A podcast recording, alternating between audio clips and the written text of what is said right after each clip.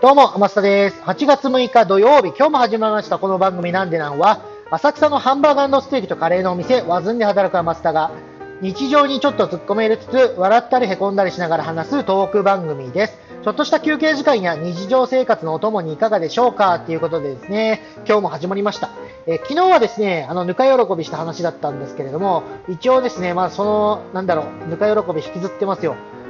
えー、まあ、何があったかざっくり言いますと、昨日修理に出してた、まあ、携帯、えっと、修理代が1万9000円かかるっていうことだったんで、あ、もう修理しなくていいですってことで、まあ、返してもらったんです。でね、あの、なんとなしに返してもらった時に電源ボタンをパッと押したらですね、ついたんですよ。ええー、と思って、それで治ったんじゃん、治ったじゃんと思って、まあ、テンションマックスですわ。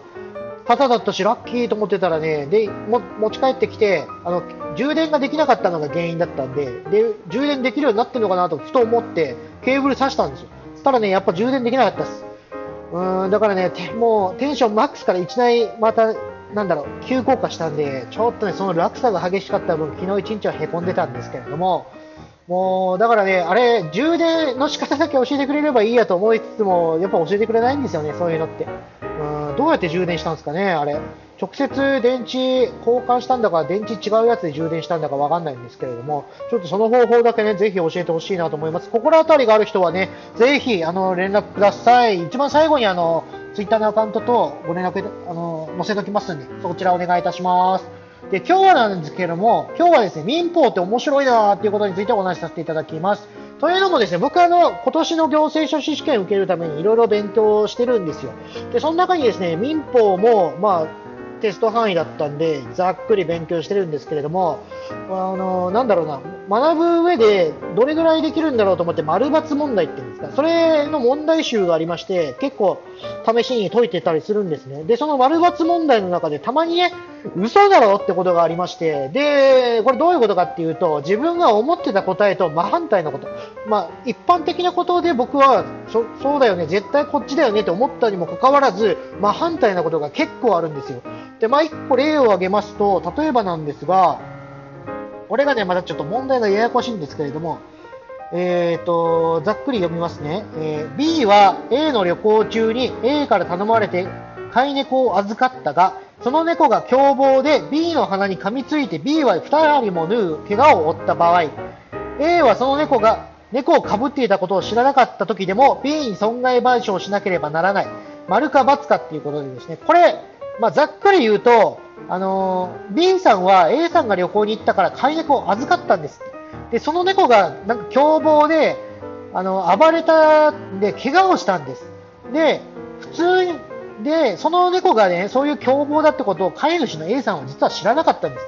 飼い主の前では従順な猫だったらしくて、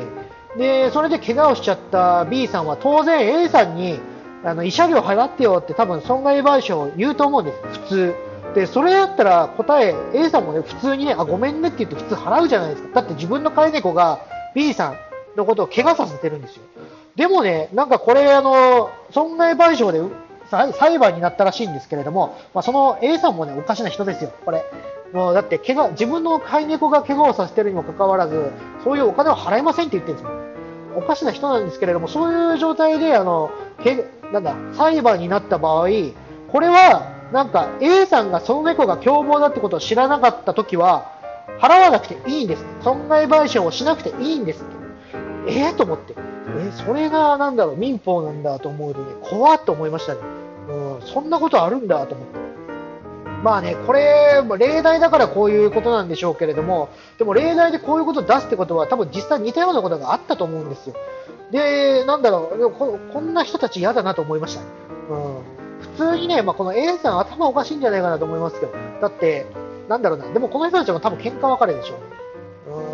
だからね、おかしいなと思って、あともう一個が、あのー、まあ、これちょっと問題がまたややこしいんで、ざっくり、あの、なんだろうな、僕が思ったまんま喋るんで、これは本当に問題文として合ってるのかどうかわかんないですけれども、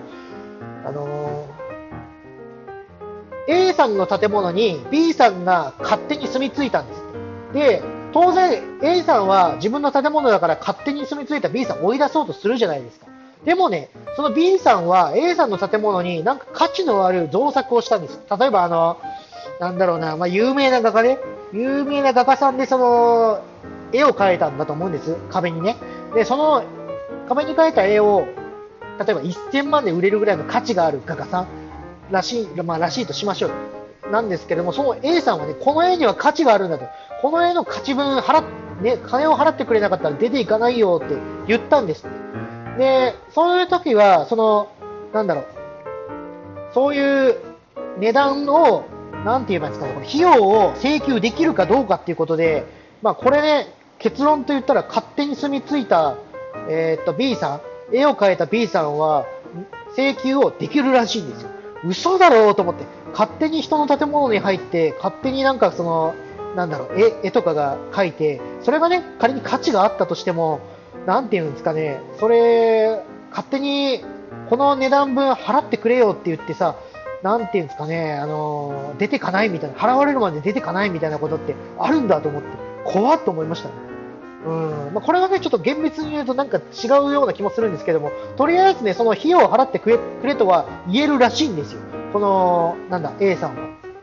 うん、だ怖えなと思って、だこんなのね、勝手に、なんだ、うちで言ったら勝手に建物の中に入ってきて壁に落書きされたところで、それがなんか価値のあるものだからっていきなり言われて、金払えって言ってるようなもんじゃないですか。そんなのは当然嫌だよって言うじゃないですか。でもね、ダメだっていういうことですよね、きっとね。これを、まあ、ざっくり言うと。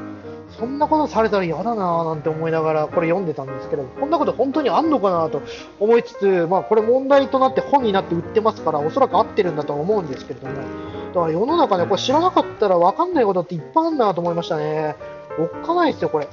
でね、そういうので言うと、なんかいろいろあるんですけれども、今パッとちょっと思いついたっていうか思い出せるのがその2つだけなんで、なんでかっていうと昨日やったばっかなんで思い出せるんですけれども、他にもね、なんか前にやったので結構すごいなこれっていうのがなんか多々あったんで、民法って奥が深いなと思いました。まあ民法に限らず多分法律は全部そうなんでしょうけれども、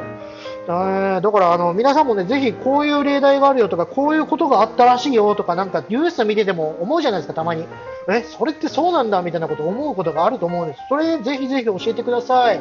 そしたらね、あの僕もちょっとそれどうなんだろうと思って調べますし、まあ、自分の勉強がてら調べますし、あとはまあ教えてくれたらね、そういうことがあったらしいですよってこうやって話せますんで、そしたらね、みんなさん、皆さん、なていうんですか、雑学として覚えられるじゃないですか。で、なんかやっぱね、雑学って結構ある時必要になってきたりするじゃないですか。あ、そういえばそんなことあったな、ちょっと調べてみよう。うろ覚えだから調べてみようって思うだけでもね、また全然違うと思うんで、ゼロからね、また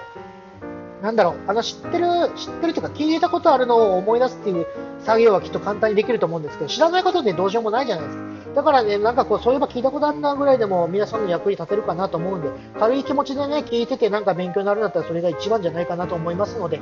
えっと、皆さんからのご連絡、なんかこういうことあったよって教えていただければと思います。連絡方法はですね、僕ツイッターやってますので、そちらにいただければ幸いです。ツイッターのアカウントは、アットマーク、アマグリスター。アマグリはローマ字で、スターは英語です。もしくは、アマスタとひらがなで4文字で検索するとすぐにわかるかと思います。しばらくはな習うようになれるの精神で、えっ、ー、と、毎日更新で頑張りますので、今後ともですね、ぜひぜひよろしくお願いいたします。それじゃあまた明日バイバーイ